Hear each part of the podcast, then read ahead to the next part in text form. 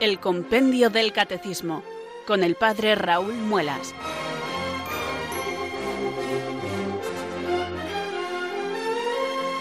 Muy buenas tardes, queridos oyentes de Radio María. Son las 4, las 3 en Canarias.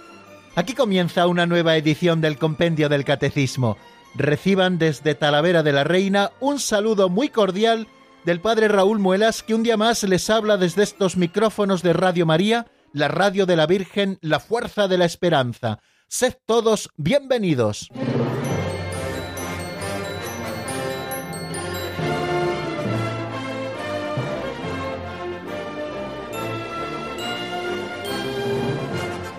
El evangelizador, queridos oyentes, ha de ser siempre consciente de que su trabajo consiste en sembrar, no en ver el incremento y mucho menos en cosechar. Ya quizá lo hagan otros. Bueno, pues el hecho de trabajar en la radio, de ser voluntario de Radio María, voluntario de programación, tanto en este programa como en el que hacemos los lunes por la noche, que se titula El Pozo de Sicar, a mí me hace caer en la cuenta de que esto es así, de que lo nuestro es sembrar. Y lo hacemos porque no estamos viendo el rostro de aquellos oyentes que nos están escuchando, aunque sabemos que son muchos a estas horas de la tarde. Pero el hecho de estar sembrando a voleo, sin ver exactamente dónde cae la semilla, nos hace muy conscientes de que lo nuestro es sembrar. Por eso yo les quiero agradecer hoy, queridos oyentes, y quiero agradecérselo a Radio María el que me dé un día más esta oportunidad de abrir con ustedes el compendio del catecismo y seguir sembrando de manera muy sencilla la doctrina católica, esa que buscamos cada tarde de lunes a viernes en este programa que Radio María titula Compendio del Catecismo, y lo titula así porque nuestro libro de texto, el que estudiamos, el que comentamos, al que nos acercamos cada tarde, lleva este título, Compendio del Catecismo de la Iglesia Católica. Es un resumen fantástico del Catecismo Mayor de la Iglesia, este Catecismo Mayor de la Iglesia que se nos regaló en el año 1992, y este resumen, este compendio, que es el que a nosotros nos sirve como guía de lectura, se nos regaló en el año 2005 y fue el Papa Benedicto XVI el que lo promulgó para toda la Iglesia y el que previamente lo había preparado presidiendo esa comisión de cardenales que se encargó de hacer ese resumen autorizado por encargo del Papa Juan Pablo II, pero que ya se aprobó ya cuando había fallecido Juan Pablo II y era Papa en la Iglesia Benedicto XVI. Bueno, pues cada tarde con mucha ilusión nos asomamos a este nuestro libro de texto. Yo ya lo tengo en las manos como me gusta hacer cada día. Ya tengo buscada la página en la que vamos a continuar.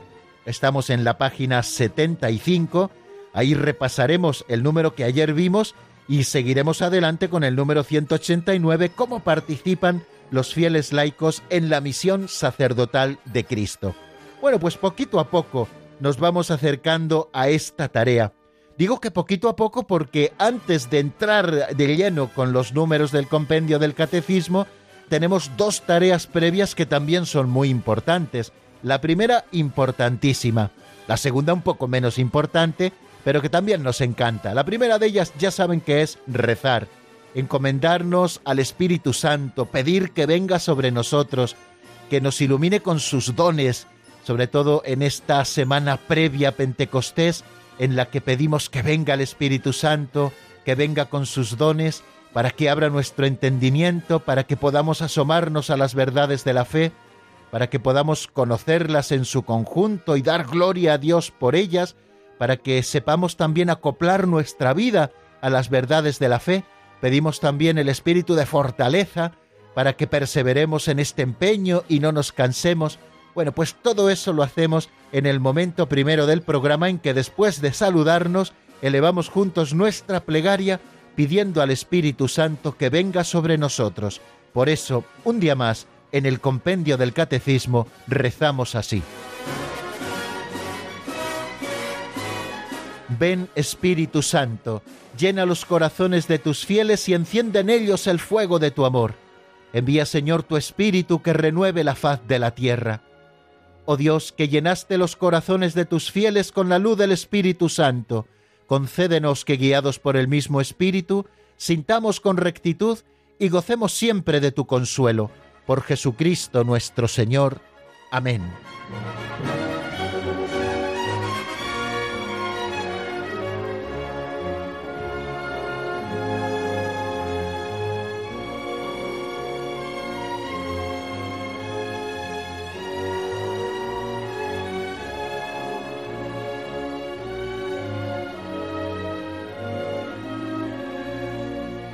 Y como si se tratara todo esto de un gran banquete, queridos amigos, eh, ya lo he dicho muchas veces y he puesto este ejemplo. Primero se bendice la mesa y después tomamos el aperitivo. Y nuestro aperitivo catequético es una pincelada de sabiduría. Cada día abrimos este librito de don Justo López Melús, titulado Pinceladas de Sabiduría, y leemos una de ellas. Es una pequeña historia, un relato breve de apenas un minuto, que luego nos da pie a sacar una moraleja, una sencilla reflexión para hacer alguna aplicación práctica a nuestra vida concreta. Bueno, pues yo les animo a que escuchen la pincelada de hoy que se titula Artura y hambre.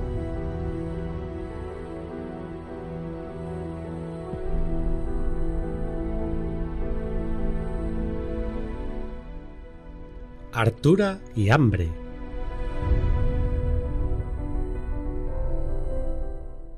El padre Leal, especialista en San Pablo, se trasladaba de Granada a Barcelona con un grupo de seminaristas que iban a ser ordenados sacerdotes. En una de las paradas de trayecto le preguntaron Padre, ¿qué haría San Pablo?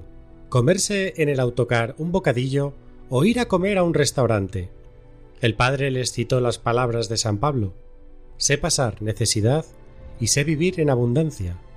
A todo y por todo Estoy bien enseñado a la hartura y al hambre, al abundar y al carecer. Filipenses 4:12. Y añadió, no sé qué haría San Pablo, era tan grande que no se plantearía este problema. Pero de una cosa estoy seguro, si se quedase en el autocar, no murmuraría de los que habían ido al restaurante.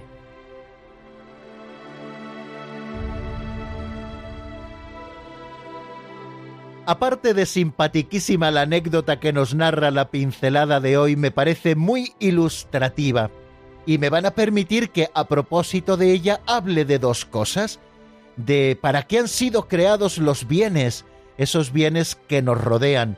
Dice San Ignacio de Loyola en el principio y fundamento de sus ejercicios que el hombre ha sido creado para alabar, hacer reverencia y servir a Dios nuestro Señor y mediante esto salvar su ánima.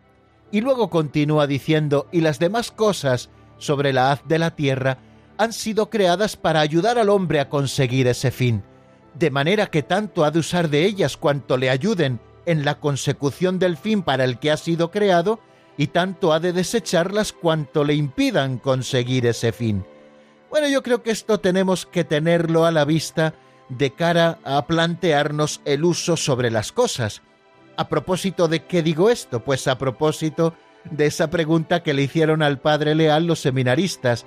¿Qué hacemos? ¿Nos comemos un bocadillo en el autocar así en plan pobretón? ¿O vamos a comer un plato del día al restaurante y comemos en el restaurante y nos gastamos un dinerito? Bueno, le planteaban esta cuestión y el padre Leal eh, citó a San Pablo diciendo que sé pasar necesidad y sé vivir en abundancia a todo y por todo estoy bien enseñado, a la hartura y al hambre, a abundar y a carecer. También me acuerdo de esas otras palabras que decía Santa Teresa, cuando perdiz, perdiz, cuando penitencia, penitencia. Bueno, ¿cómo hemos de usar los bienes creados que han sido puestos ante nosotros, de los que podemos disfrutar? Los bienes creados han de ser escalones que nos ayuden a conseguir nuestro fin, que es Dios de manera que tanto hemos de utilizarlos cuanto nos ayuden a proseguir el fin que es Dios, y sin embargo hemos de desecharlos cuanto que nos impidan conseguir ese fin para el que hemos sido creados, que no es otro que el de la salvación. Bueno, a veces somos como demasiado cándidos frente a las cosas creadas y decimos, bueno, Dios lo ha creado, pues todo es bueno, ¿no? Tenemos que ver si es bueno para mí o no es bueno para mí. Hay otros que dicen, bueno, como las cosas creadas pueden llevarnos a apartarnos de Dios, por lo tanto desechémoslas todas. No, tampoco eso, o sea, tampoco eh, consiste todo en dejar, sino tanto en cuanto, tanto en cuanto nos ayuden a conseguir ese fin. Bueno, pues creo que la postura ante las cosas creadas, por lo tanto, no es la de la ingenuidad ni la del maniqueísmo que considera todo lo creado malo, y por supuesto tampoco la idolatría, que es poner, absolutizar lo que es relativo, solo Dios es absoluto. La posición cristiana ante las cosas es la libertad de Jesús ante ellas, que creo que tienen que tener a la vista cuatro cualidades. La primera, integración es decir, conocer cuál es el plan de Dios y asumirlo. Las cosas son necesarias, las cosas tienen su valor, pero lo que más vale es Dios. La segunda es la de la libertad. Como Israel, permanecer libres para servir es la libertad propia de la filiación de los hijos de Dios que alaban y que sirven por amor. Otra es la de la pureza de intención. La razón de tomar o de dejar algo no es que me guste o me disguste, sino lo que a Dios más le gusta, ese Dios al cual yo estoy buscando y con el que quiero vivir cada vez más en intimidad. Y la otra es el equilibrio, el uso dosificado de las cosas. No puede ser la misma para todos, ni la misma para una persona en distintas circunstancias. En todo caso, siempre debemos hacer un uso equilibrado de las cosas. Bueno, algo así quiso explicar seguramente el Padre Leal cuando citó esa frase de San Pablo de la carta a los filipenses. Pero luego al final hay una moraleja que creo que todavía es mucho más práctica que lo que les he estado diciendo, que lo que tenía muy claro es que San Pablo era tan grande que no se plantearía este problema, pero de una cosa sí que estaba seguro, que si se quedase en el autocar comiendo un bocadillo, no murmuraría de los que habían ido al restaurante. Y esa quizás es la falta eh, que tenemos que tener muy a la vista porque somos a veces muy dados a murmurar. Eh, cuando nosotros, eh, siguiendo estas pautas que hemos dicho, la del equilibrio, la de la pureza de intención, la de la libertad, la de la integración, optamos por tomar o dejar una cosa que nos lleva o nos aparta de Dios, lo que no podemos hacer es murmurar contra el que no toma la misma decisión que nosotros. Y sin embargo, tantas veces es un pecado tan presente en nuestras comunidades cristianas, siempre nos estamos comparando con los demás. Tenemos que obrar siempre con rectitud de intención y procurar también que los demás obren siempre con rectitud de intención y nunca juzgar, nunca murmurar, como les enseñó el Padre Leal aquellos seminaristas que iban de viaje.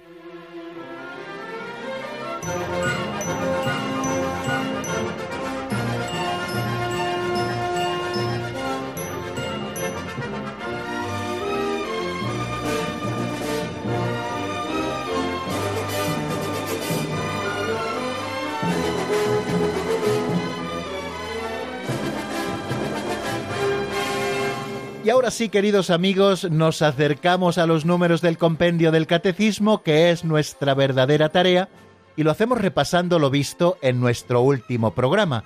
Si ustedes lo recuerdan, en el programa de ayer comenzamos a estudiar el laicado. Habíamos estado viendo la jerarquía, según ese principio de diversidad de ministerios que existen en los fieles, habíamos estudiado la jerarquía, la misión del Papa, la del colegio episcopal, el triple munus de los obispos. Bueno, pues ahora hemos empezado a estudiar a los fieles. Y lo hacíamos con el número 188, que se pregunta ¿cuál es la vocación de los fieles laicos? Bueno, pues eh, nos responde ese número lo siguiente, los fieles laicos tienen como vocación propia la de buscar el reino de Dios, iluminando y ordenando las realidades temporales según Dios, responden así a la llamada a la santidad y al apostolado que se dirige a todos los bautizados. Comienza, por tanto, la definición de quiénes son los laicos, los fieles laicos. Recuerdo que la palabra laico viene de laos, que en griego significa pueblo, y pueblo entendido en un sentido como pueblo distinto de los dirigentes, ¿no? Bueno, pues así eh, se ha aplicado esta palabra, ¿no? Los laicos, que son aquellos que no han recibido el sacramento del orden y que por lo tanto no están constituidos como jerarquía de la Iglesia, como ministros sagrados. Pero comienza este número 188 a definirnos quiénes son los laicos por la vocación propia de ellos, que es la de buscar el reino de Dios, iluminando y ordenando las realidades temporales según Dios.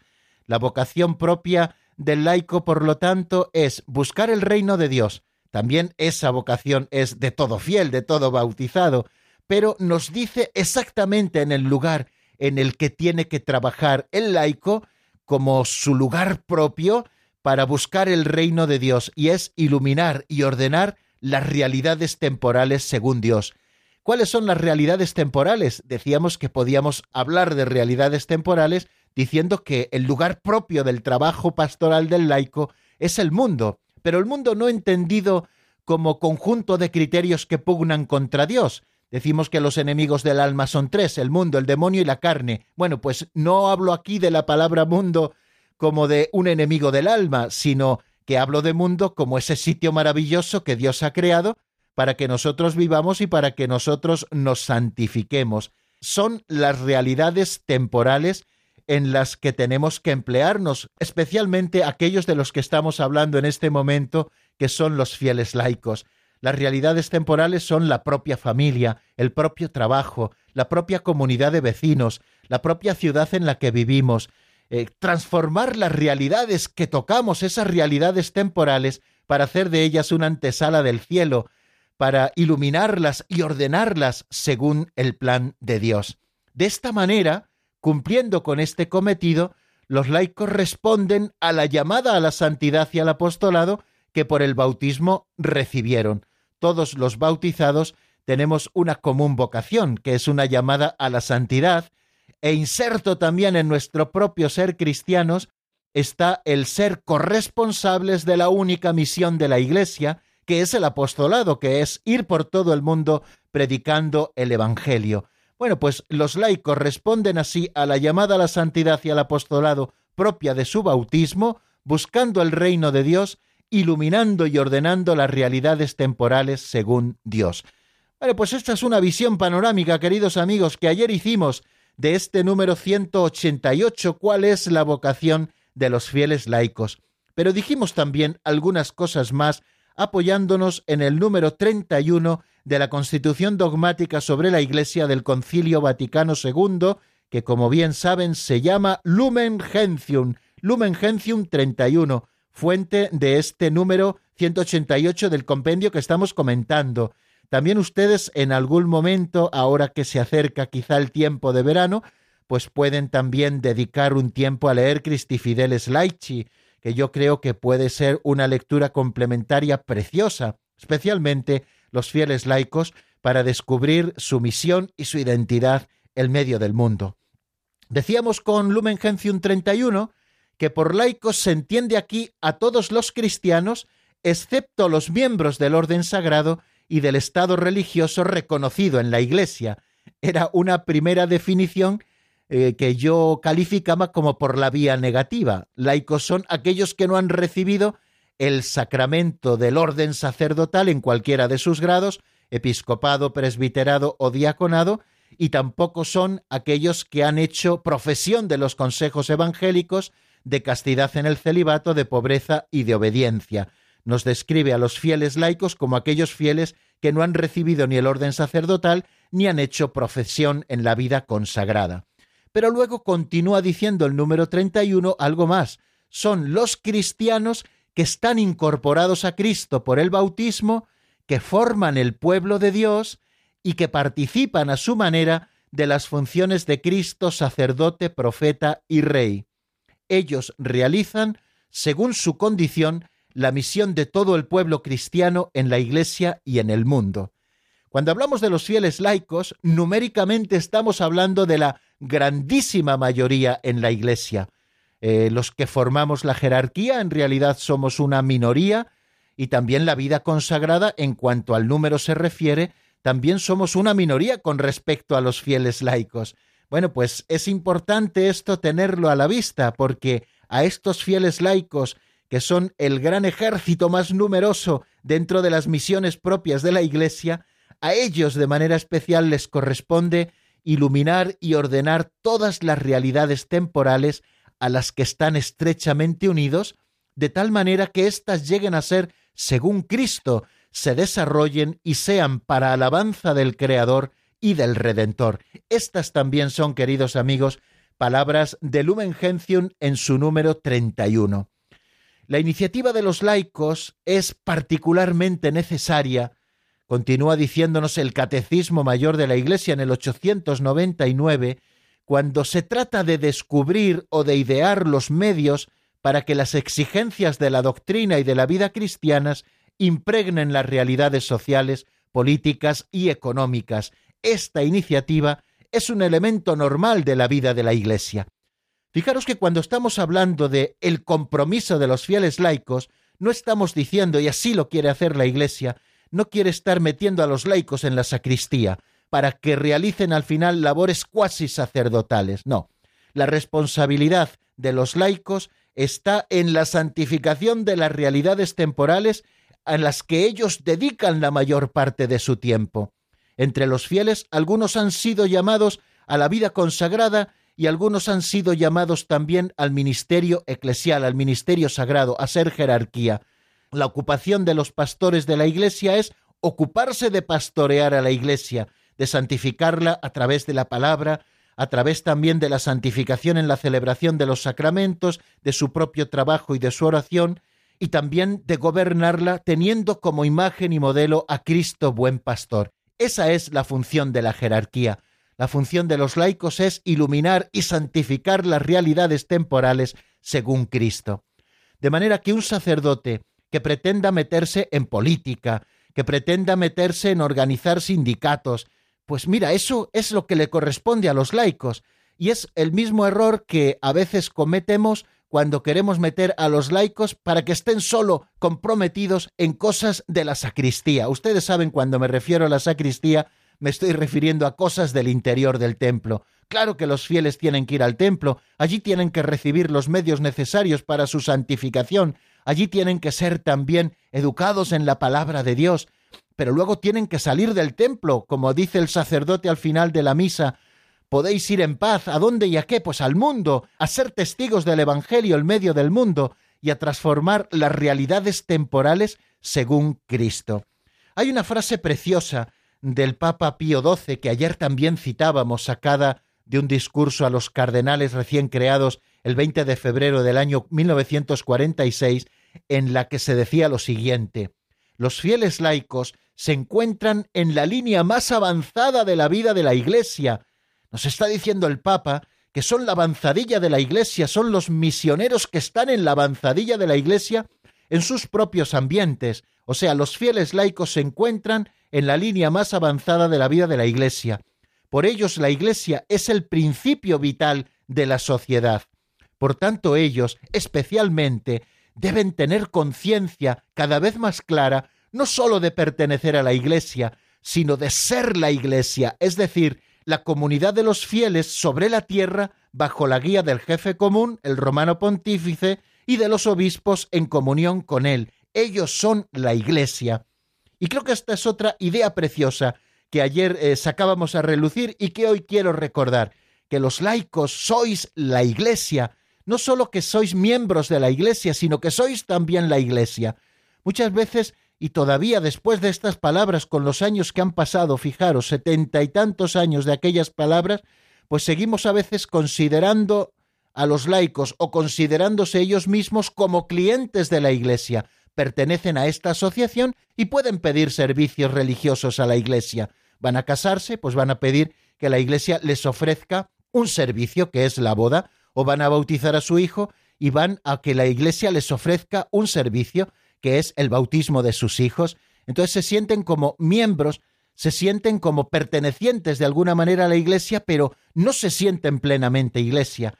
Y creo que Pío XII nos lo decía muy bonito en esas palabras que hemos escuchado, ellos son la Iglesia, y creo que el Concilio Vaticano II ha echado el resto para recordar esto a ese gran ejército de la Iglesia que son los fieles laicos. Ellos son la Iglesia, ellos son los que están en la línea más avanzada de la vida de la Iglesia. Por ellos la Iglesia es el principio vital de la sociedad y esto no debemos olvidarlo nunca.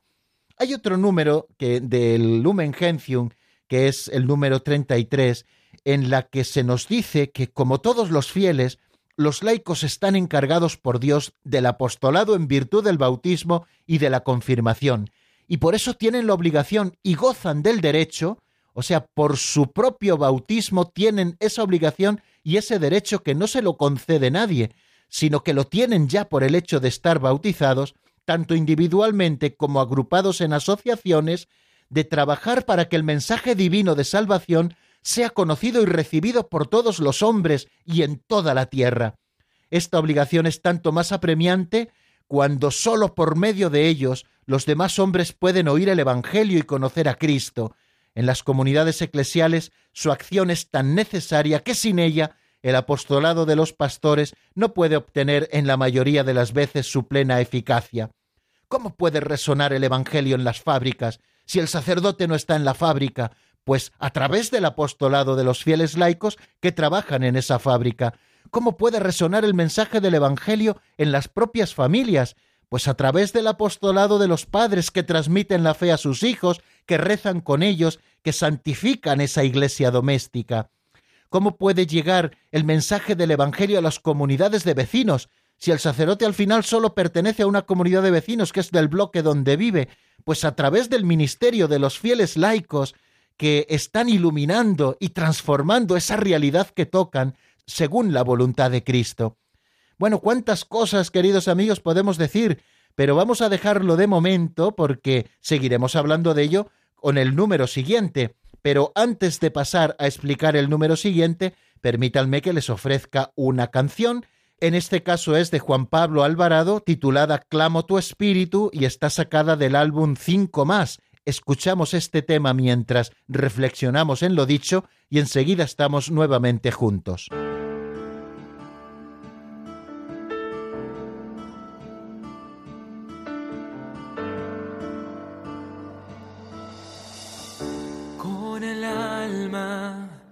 Hoy clamo a ti, Señor, manda tu espíritu a renovar mi corazón. Recúbreme con tu espíritu, Señor. Déjame ver como a Pablo dejaste ver tu gran amor.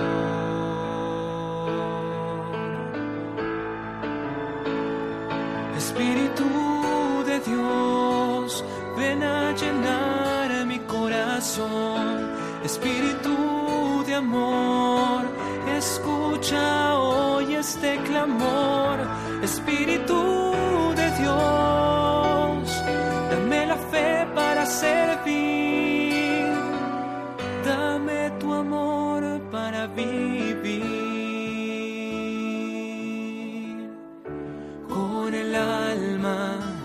Hoy clamo a ti, Señor, manda tu espíritu a renovar mi corazón. Recúbreme con tu espíritu, Señor. Déjame ver como a Pablo dejaste ver tu gran amor.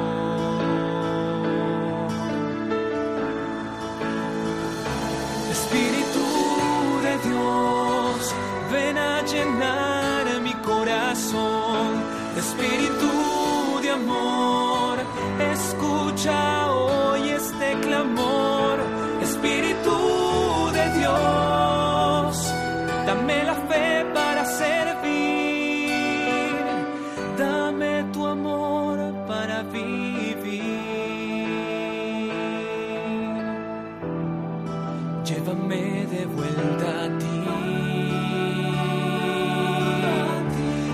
que tu espíritu renazca hoy en mí.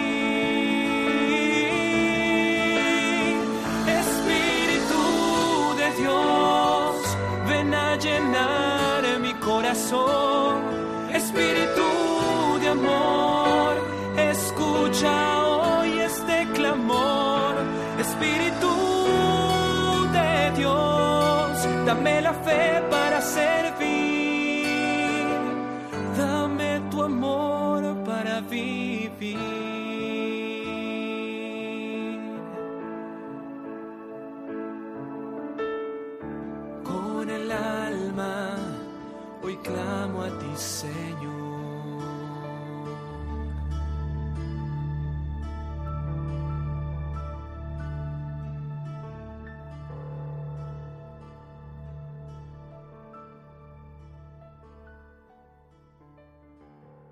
Están escuchando el Compendio del Catecismo con el Padre Raúl Muelas.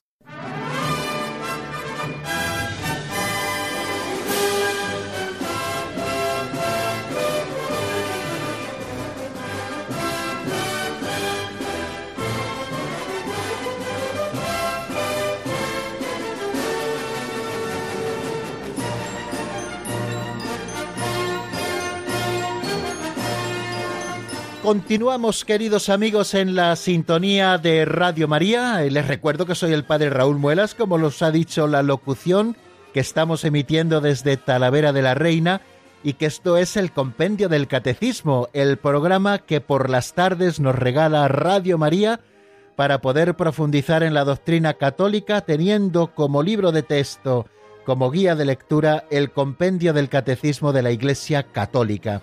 Hemos estado repasando el número 188 que nos habla de cuál es la vocación de los fieles laicos.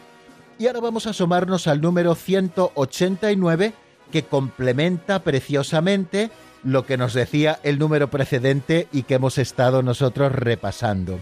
El número 189 que nos habla de la participación de los fieles laicos en la misión sacerdotal de Cristo.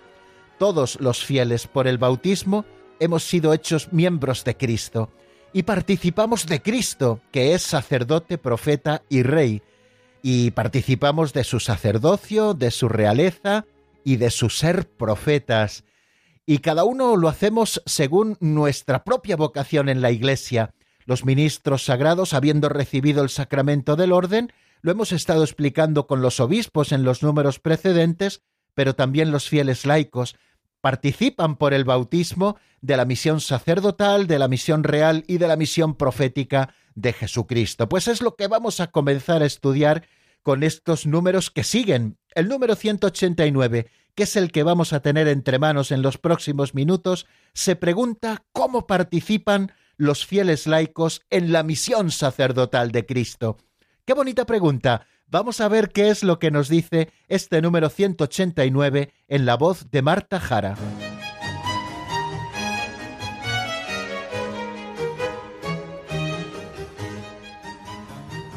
Número 189. ¿Cómo participan los fieles laicos en la misión sacerdotal de Cristo? Los laicos participan en la misión sacerdotal de Cristo cuando ofrecen como sacrificio espiritual agradable a Dios por mediación de Jesucristo, sobre todo en la Eucaristía, la propia vida con todas las obras, oraciones e iniciativas apostólicas, la vida familiar y el trabajo diario, las molestias de la vida sobrellevadas con paciencia, así como los descansos físicos y consuelos espirituales. De esta manera, también los laicos dedicados a Cristo y consagrados por el Espíritu Santo ofrecen a Dios el mundo mismo.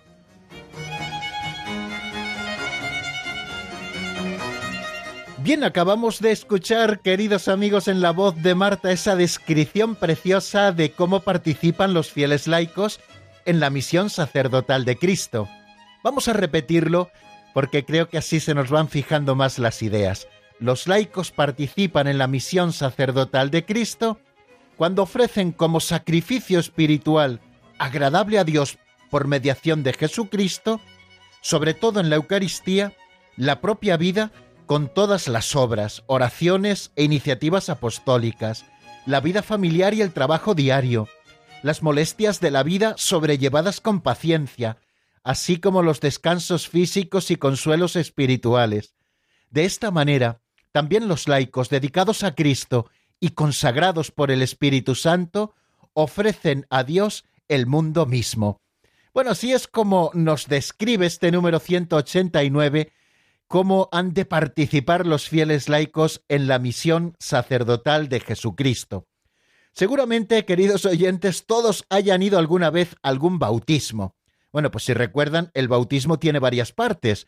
La última parte, propiamente la liturgia bautismal, comienza con la bendición del agua con el que va a ser bautizada la criatura, después la renovación de las promesas bautismales por parte de los padres y padrinos del niño que va a ser bautizado, después se le bautiza en el nombre del Padre y del Hijo y del Espíritu Santo, y después se le unge con el santo crisma, ese aceite mezclado con perfume consagrado por el obispo en la misa crismal, en torno al jueves santo. Ese sagrado ungüento, el más sagrado que tenemos, que se utiliza en los tres sacramentos que imprimen carácter, es decir, en los tres sacramentos que se reciben una sola vez.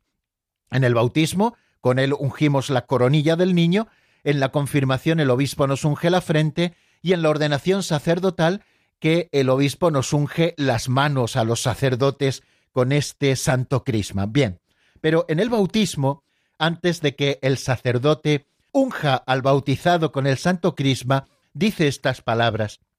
Dios Todopoderoso, Padre de nuestro Señor Jesucristo, que te ha liberado del pecado y dado nueva vida por el agua y el Espíritu Santo, te consagre con el crisma de la salvación para que entres a formar parte de su pueblo y seas para siempre miembro de Cristo, sacerdote, profeta y rey. Y seas para siempre, fíjate, miembro de Cristo, sacerdote, profeta y rey. Quiere decir que los bautizados son sacerdotes. Los bautizados son sacerdotes. Siempre tenemos que distinguir entre el sacerdocio común de los fieles, que es el que reciben todos los que hemos sido bautizados, el sacerdocio común de los fieles, y luego el sacerdocio ministerial, que es el que hemos recibido aquellos que hemos sido hechos ministros sagrados por el sacramento del orden y que estamos al servicio del sacerdocio común de los fieles. Cristo, sumo sacerdote y único mediador, ha hecho de la Iglesia, por lo tanto, un reino de sacerdotes para Dios su Padre. Toda la comunidad de los creyentes es como tal sacerdotal. Y los fieles, es decir, aquellos que han sido bautizados, ejercen su sacerdocio bautismal, también llamado sacerdocio común, a través de su participación, cada uno según su vocación propia, en la misión de Cristo, sacerdote, profeta y rey. Por los sacramentos del bautismo y también de la confirmación, los fieles son consagrados para ser un sacerdocio santo. Es Lumen Gentium quien nos lo recuerda en el número 10.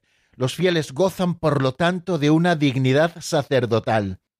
Pero el sacerdocio que reciben los fieles con el bautismo es muy diferente del sacerdocio ministerial.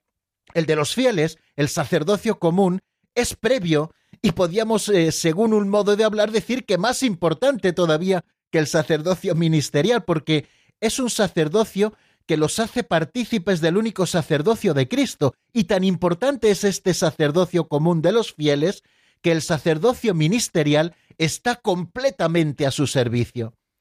El sacerdocio común de los fieles por el cual todos están llamados a dar testimonio de Cristo, es un sacerdocio que se nutre y se expresa en la participación de los sacramentos.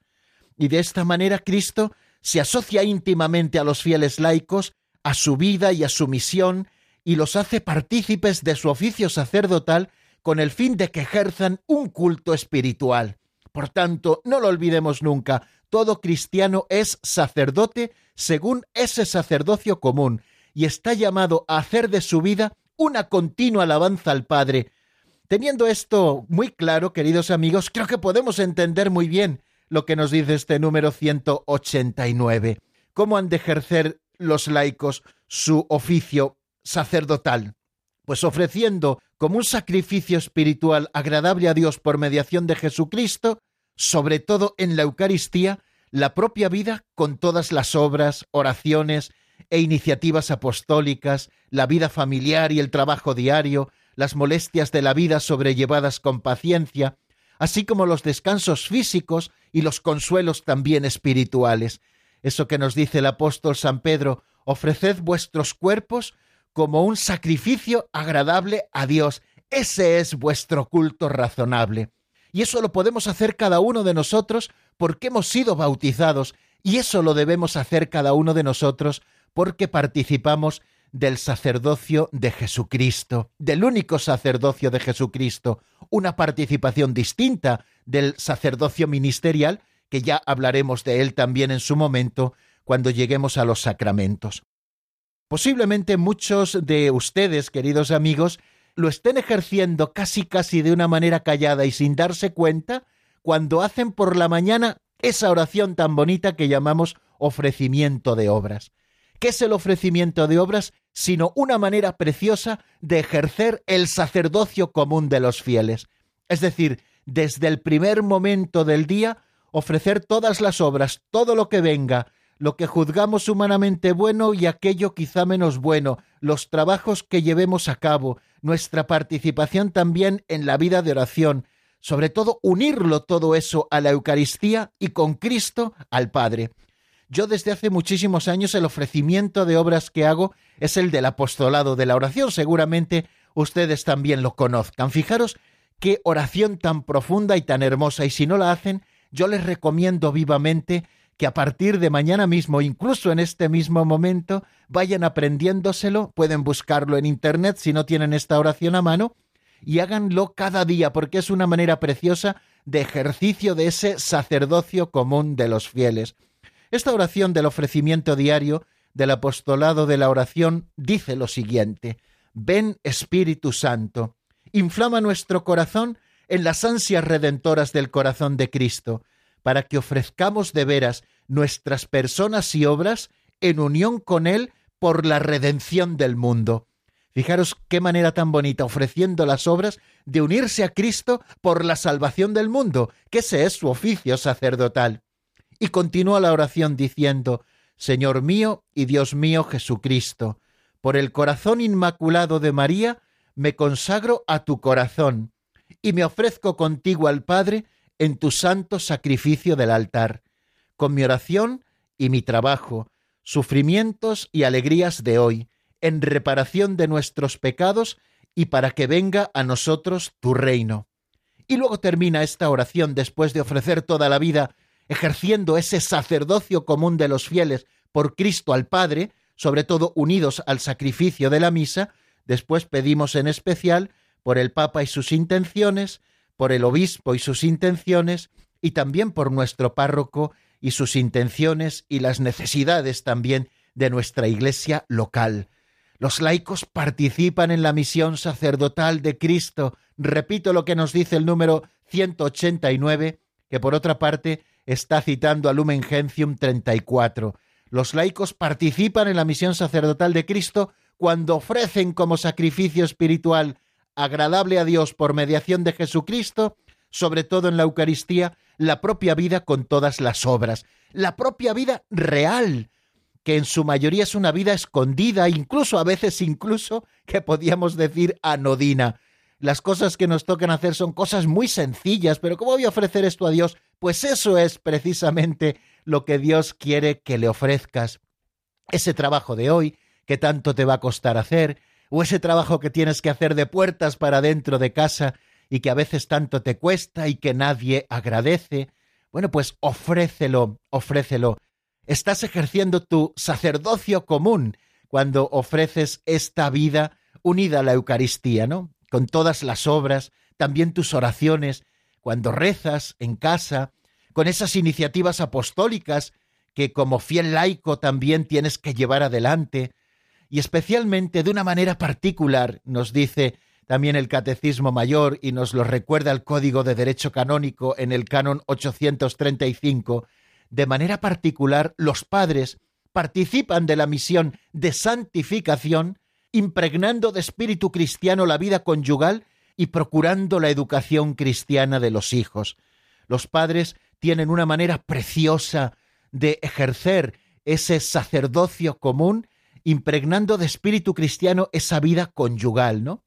Constituyendo esa iglesia doméstica que llamamos a la familia. Eh, la vida conyugal trae consigo, y sobre todo cuando van viniendo los hijos, una convivencia intensa y además un fin común, el sacar adelante la familia. En la familia se aprenden las cosas, pues cuando los padres actúan como verdaderos cristianos, están impregnando de espíritu cristiano su vida de esposos y están así también procurando la educación cristiana de los hijos, enseñándoles las primeras oraciones, cuando les enseñan también el camino de la Iglesia. Yo se lo digo a los padres cuando traen a bautizar a sus hijos, enseñarles el camino que va de vuestra casa a la Iglesia desde hoy mismo. No dejéis nunca de recorrerlo con vuestros hijos, será la mejor manera de procurarles una educación cristiana de procurar que los hijos vayan a la clase de religión, de procurar también que vayan luego a la catequesis, sobre todo a la hora de recibir los sacramentos.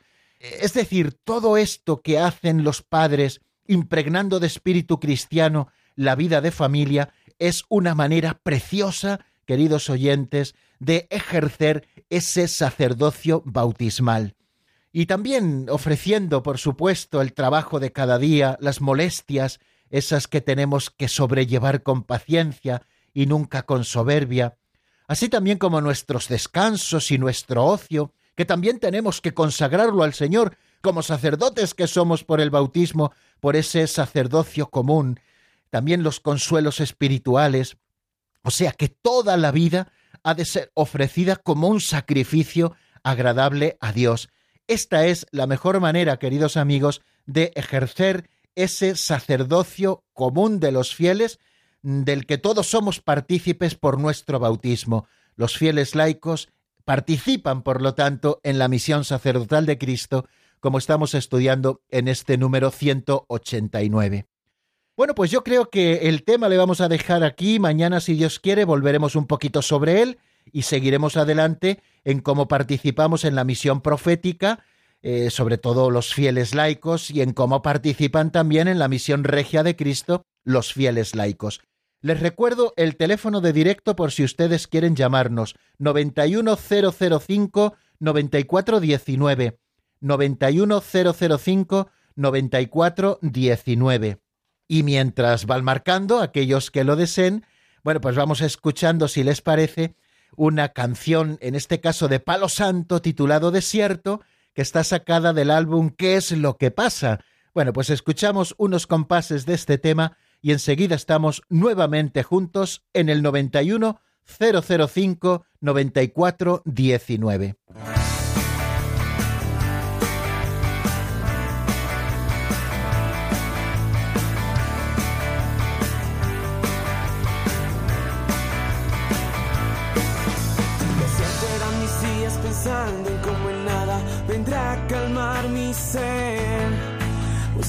Sentimiento que no lo esperaba, esperanza que busqué.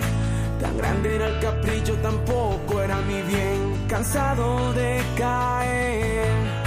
El sol ya molestaba, mi madre susurraba hacia dónde buscaré. Un desierto era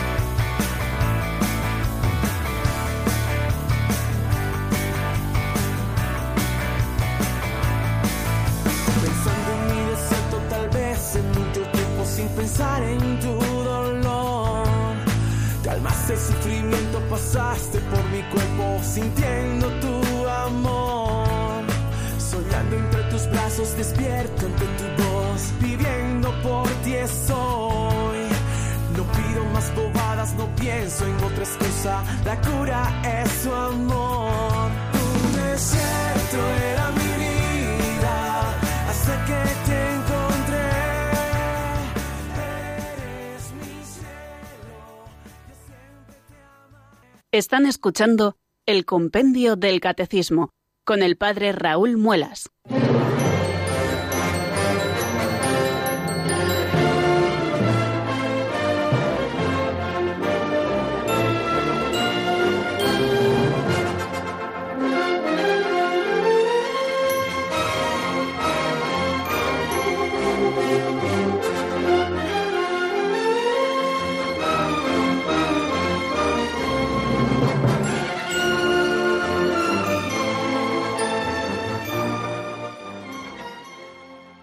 Bien amigos, pues eh, nos acercamos poquito a poco a las 5 de la tarde, eh, a las 5 menos 5, que es el punto en el que ponemos el final a nuestro programa y abrimos este tiempo, este espacio dentro del compendio del catecismo, para compartir con ustedes eh, sus dudas, si tienen alguna y quieren planteárnosla y poder resolverlas, si lo sabemos, o también si quieren compartir con nosotros alguna experiencia, alguna breve reflexión.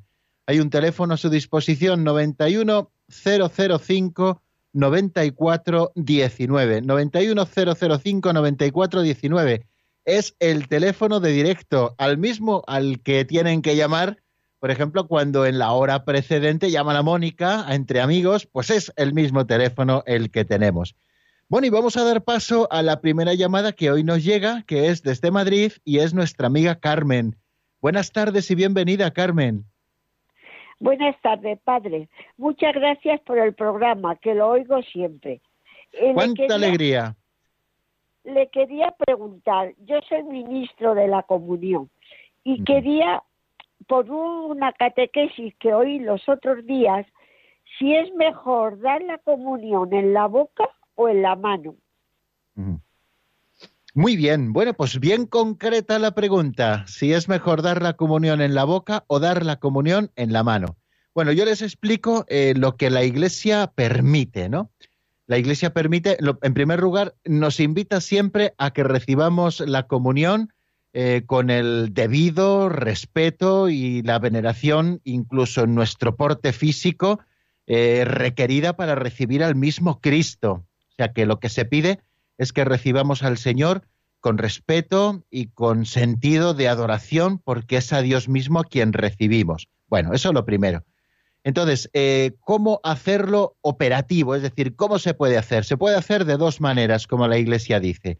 Directamente recibida en la boca, antes de acercarnos a comulgar, hacemos una inclinación de cabeza, reconociendo la presencia real de Cristo en el Santísimo Sacramento, y el sacerdote, o en este caso el ministro de la comunión, eh, o bien si es ministro estable el acólito, si es un ministro extraordinario, como en el caso de Carmen, pues te dice el cuerpo de Cristo y abres la boca, sacas un poquito la lengua, antes dices amén y eh, te dan la comunión en la boca directamente.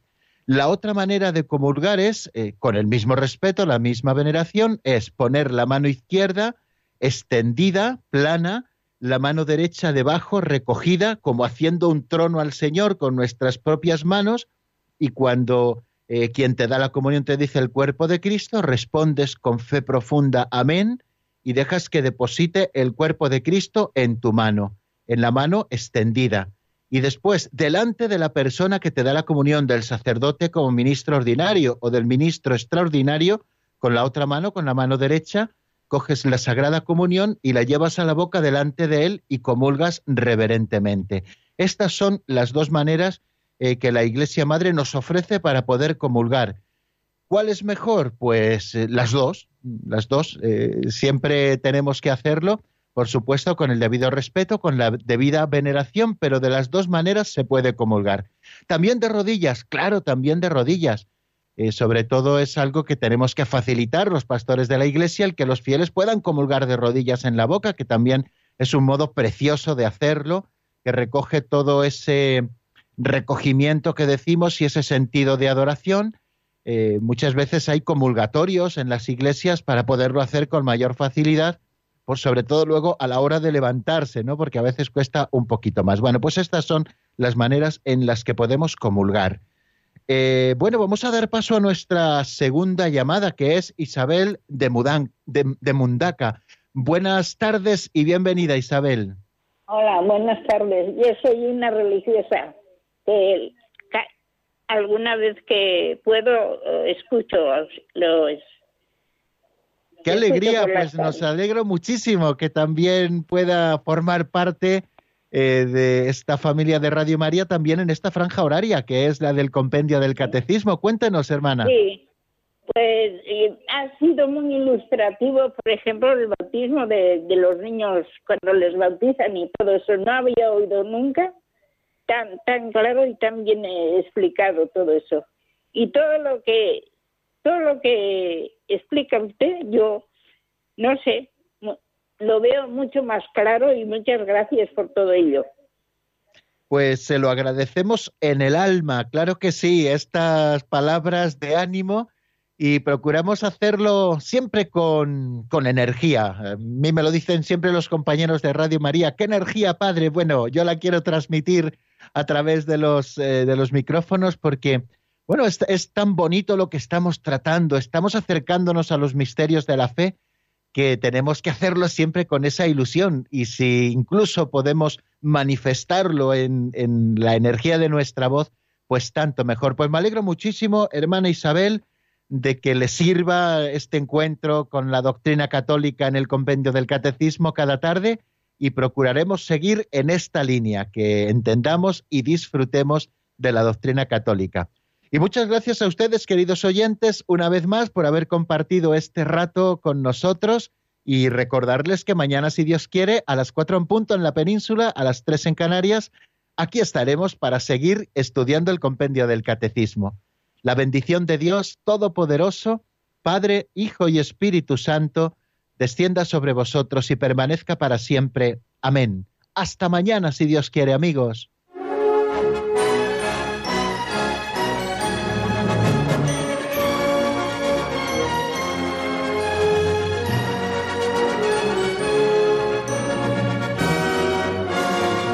El Compendio del Catecismo con el Padre Raúl Muelas.